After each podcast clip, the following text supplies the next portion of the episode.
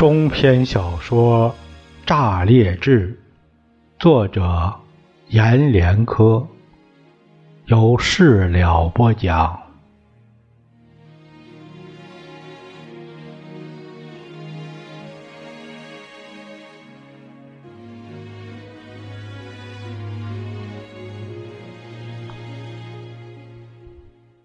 明辉决定去把大嫂接回来，先去见了大哥孔明光。孔明光不知道为啥，人就是炸裂新成立的师范学院的副院长，他不想当院长，他只想当个天天和学生说话的好老师。可因为他想当个好老师，上边说这是至上境界了，就让他当了院长了。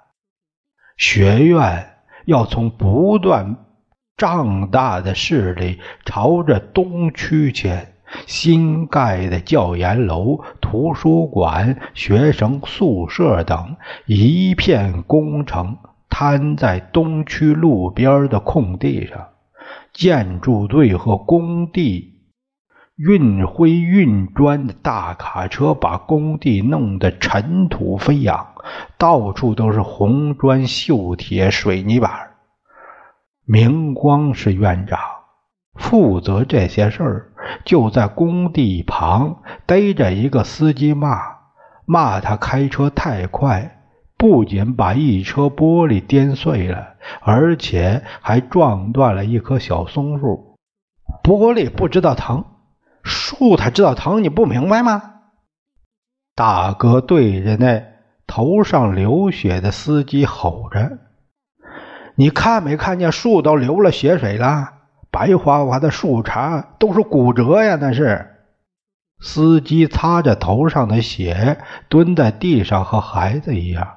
这时候，明辉来了。明辉远远的走过来，很远就喊着“哥哥”，又叫了一声“哥”。当大哥明光从那叫声中转过身来，看见是三弟明辉。明辉看见大哥两鬓发白，人完全是个中老年人。纯蓝的制服上有很多工地上的土和教室的白色粉笔墨。大哥回过身来望着明辉，那一刻，冬日把他的双眼照得眯起来。在那新建校区的工地旁，明辉和大哥说了一番话，向风和云说了一番话。他说：“大哥，你咋就头发白了呢？”大哥笑了笑：“ 我现在是教授，你没听说吗？你这几年都在学校不回家，该抽空回家看看。二弟要让我当师范的院长，可我只想当个老师，当个教授。”哎呀！大哥说着，摸了摸那撞断的小松树，让司机一手护着头上的血口，一手握着方向盘，拉着一车碎玻璃朝工地仓库开去了。当工地旁的路边只有他们兄弟两个的时候，工地上起了风，初冬的寒冷。从西北朝着东南卷，刚才还黄在天空的太阳又缩降回去了。在那冷寒里，明辉对大哥说了他捡到丽书的事儿，说了丽书让他去嫂子家把嫂子接回来的事儿。他说着，大哥一边听着。一边弯腰从地上抓起一把土，糊在胳膊粗的松树断茬上，又把草地拔了一把蒿草，像纱布绷带缠在树杈上，直到那断了的树在冬寒中得了暖，发了芽，被撞伤的松树窗口在暖草里泛出浅绿色，芽头。在暖里露出牙身子，大哥才把目光收回来，很认真的盯着弟弟，听着他的话：“哥，你不能单身一辈子。嫂子回来可以给你煮饭、洗衣服，跟你说话、熬药、收拾家务，说不定还能生个一男半女，让全炸裂。”都羡慕你们一家人，我和娘都想你，你一定抽空回家来看看娘。就这么定了，李书长说让我把嫂子接回来，我就去把嫂子接回来。大哥一直望着明辉的脸，不说话。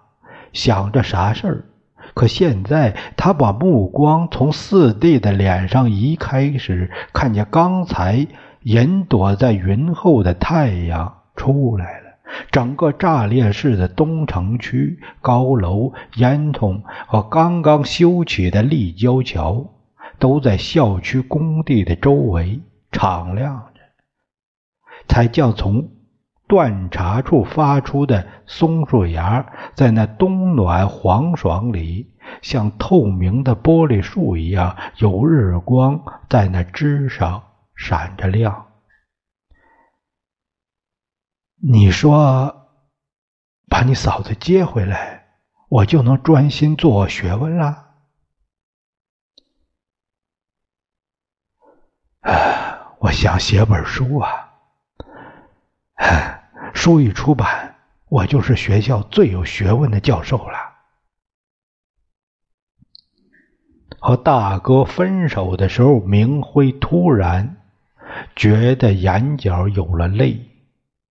他没想到大哥是这样，一直以为大哥在学校不回家，是因为和大嫂离了婚。又不知那叫小翠的姑娘去了哪儿，才恩义相绝的一直住在学校里，才每天都和粉笔、黑板学生寂寥在一起。可现在，大哥并不在教室和黑板旁，大哥以院长的名义守在工地。不仅心疼那一卡车碎了的白玻璃，更心疼被撞断的小松树。和大哥分手时，虽然是冬天，从那断茬的松树上发的嫩芽也有筷子高低了。翠绿的树松针，一根根从嫩黄变成了壮绿色，有了结实的乌黑。染在松针上，有乌黑就可以抗冬寒了。在那一束乌黑的松针面前分手时，大哥很开心的对明辉笑着说：“管工地，我可以贪污很多钱，可我一分都不要。为人师表，我就想当个顶级教师和教授了。你不在我这儿吃午饭了？”也许你大嫂早就改嫁了，你替我去看看你大嫂吧。明辉就从大哥那儿离开了，把工地、东城和炸裂市留在身后边。回头看时，像望着一片腾起的烟。大嫂娘家是爬楼山脉的深内人。为了把山里的铜、铁、锡、箔、矿石运出去，山梁上的公路拓宽到了并排可行四辆大卡车。公路也全用碎石、水泥、钢筋混旧的。工程完毕通车那一天，市长明亮去剪彩，他从一个托盘里接过来一把大剪子，把那公路上横接的红花绸缎从中剪断时，从那绸缎中奔泻而出的金条、金珠、玉翠、玛瑙的胸佩、耳坠砸在公路上，自公路滚到路边草地的耳环、手镯有几十上百个。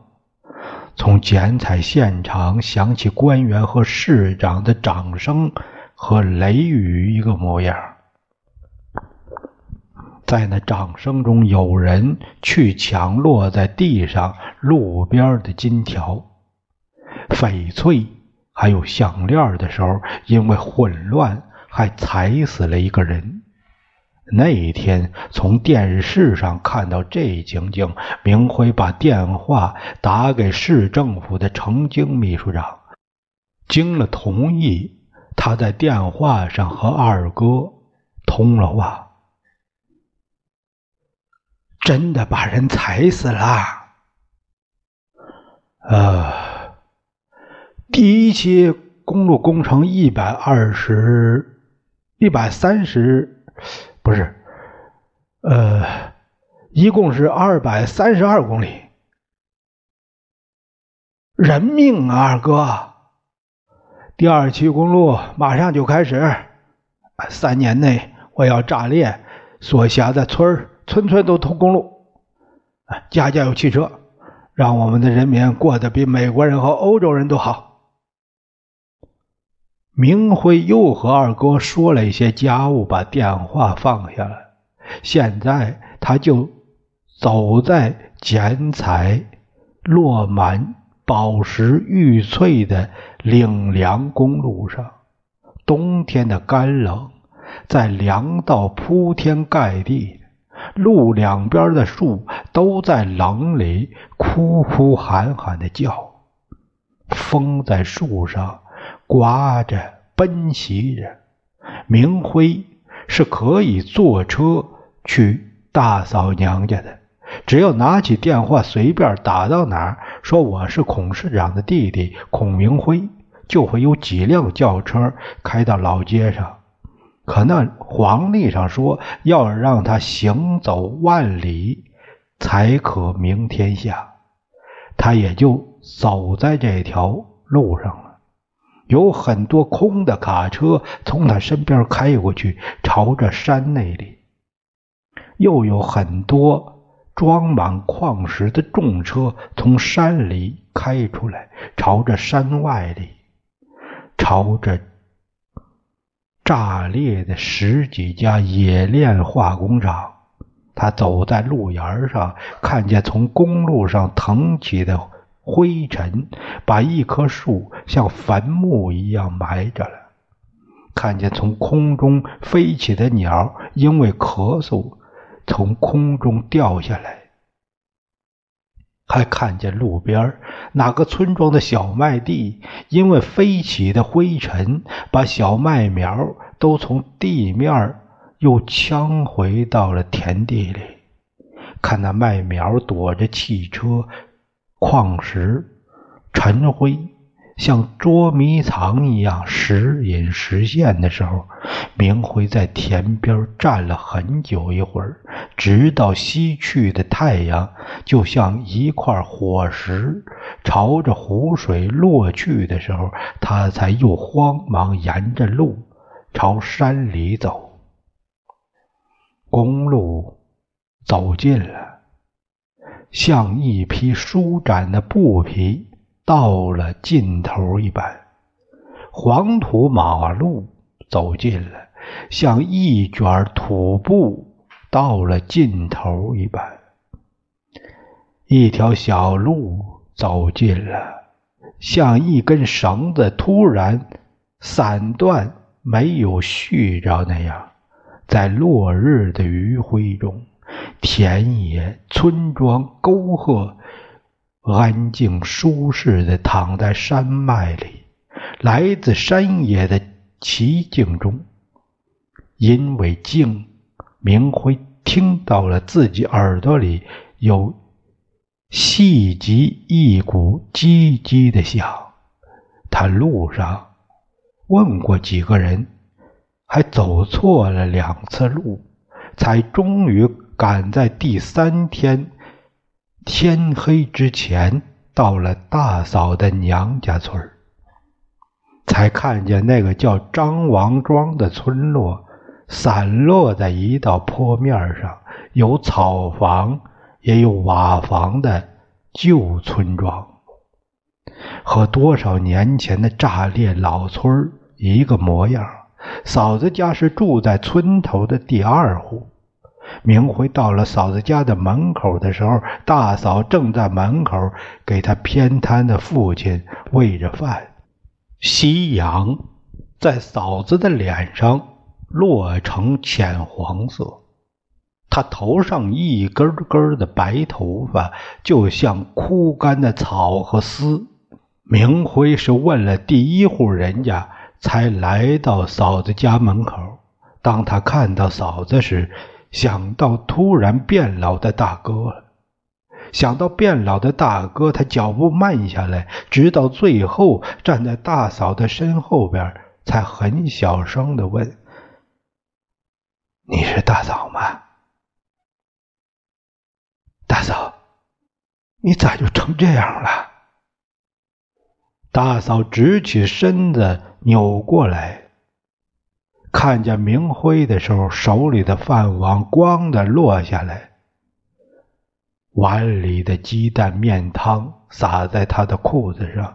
望着小弟明辉的脸，大嫂张张嘴，想要说啥。没有说出来，泪水哗的的一下涌着，挂在了眼眶上，手僵在半空，缩缩哗哗的抖。就在这草房门楼前的大门口，明辉和大嫂对望了很久一会儿，直到大嫂终于从嘴里唤出“明辉”。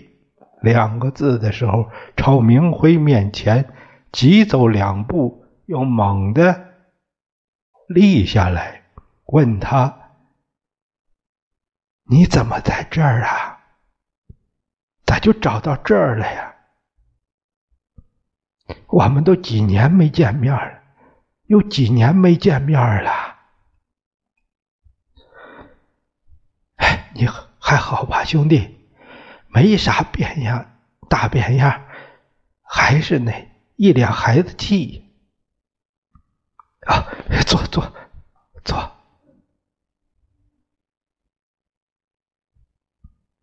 大嫂想起来，把明辉朝着家里迎进来，想起让家人赶快收拾屋子，擦抹着凳子和桌子，赶快给明辉倒水洗脸。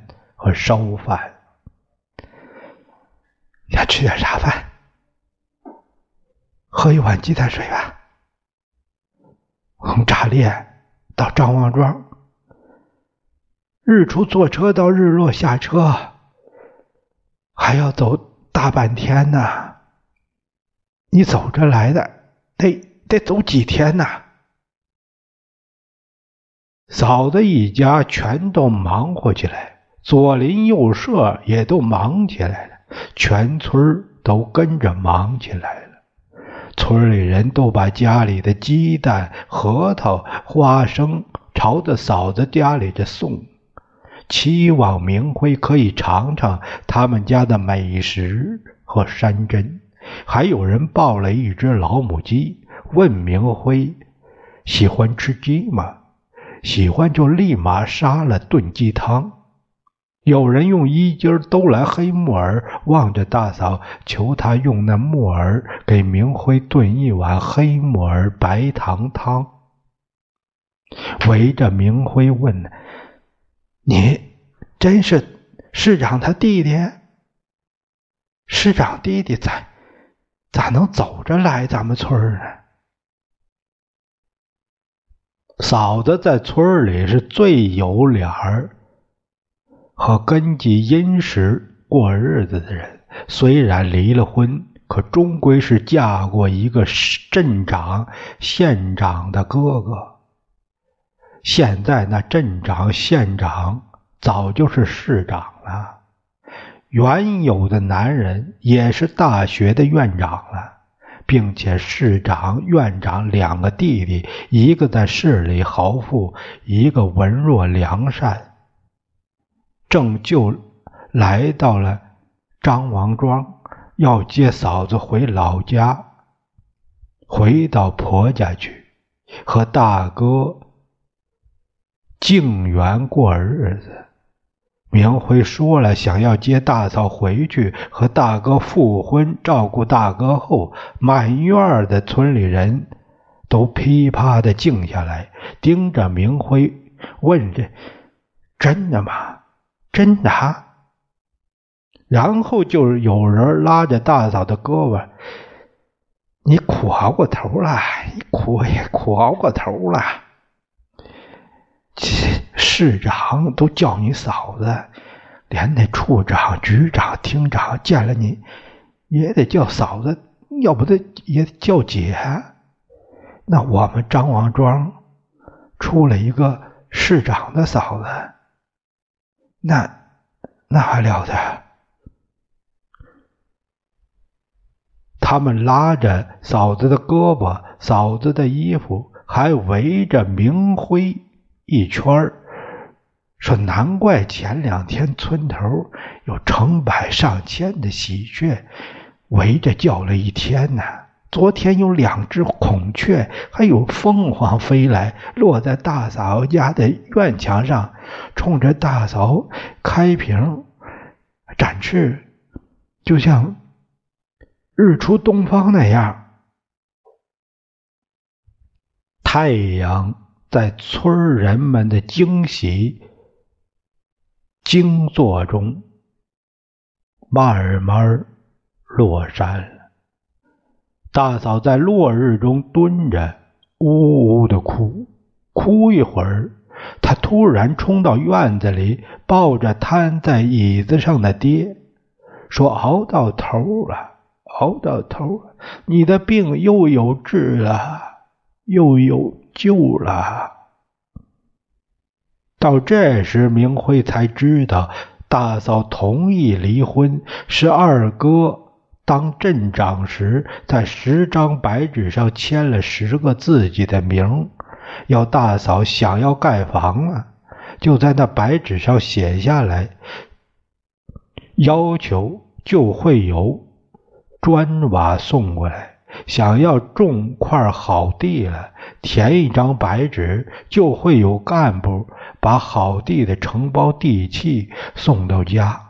在村里和谁家有纠结官司了，在那白纸上写个景况和冤屈，就会赢官司和名誉。那签了二哥名字的十张纸，能帮助大嫂做十桩大事儿。可大嫂回到家，当爹听说他和大哥离了婚，老人没说话。到第二天，脑血栓起不来了，从此就开始问医寻药，开始填写那白纸，让大夫来家填写那白纸，让医院给最好的药给他爹治。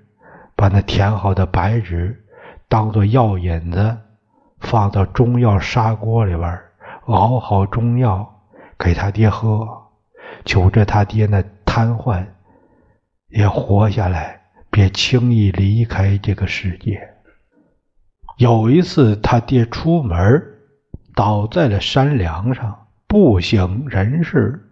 和死了一个模样。大嫂请人急急在一张白纸上写了一行字，令山里医院的医生火速赶过来。那些医生们就都汗淋淋的赶过来，把爹从死的边缘拖救回来了。又一次，他爹在家倒在院落里，口吐白沫，到末了白沫不吐以后，鼻子下边连一油气息都没有。嫂子知道这次他爹是生命终尽了，明了。医生赶来也救不及，就把那签了二哥名字的白纸揉成一团，塞进他爹嘴里，在边上哭着喊：“爹，爹！哎呀，我家兄弟孔明亮，他不是镇长了，他是县长了，他是县长了。”就这样，又把他死去的爹。给救活过来了。到现在，大嫂手里只还有一张签了二哥名字的纸。天大的事情，他都不敢让那张签了字的白纸离开手。最多是到关键的节眼上，把那签字的白纸拿出来晃一晃，给人看一看，对人家说：“我兄弟明亮，他是市长了。”不信你们看看，这是不是他签的字？当他爹又病危的时候，他就把那签字的白纸拿出来，对那医生说：“你们不信市长是我兄弟啊？”新老医生就对他爹尽心尽力了。当他爹在最冷的寒冬，因为天寒，头脑供血细弱。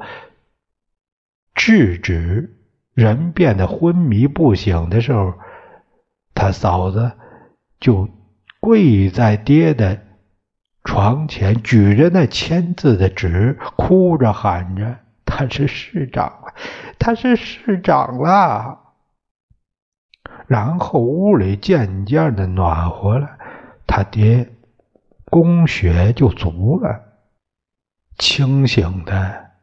就和没有疾病一个样。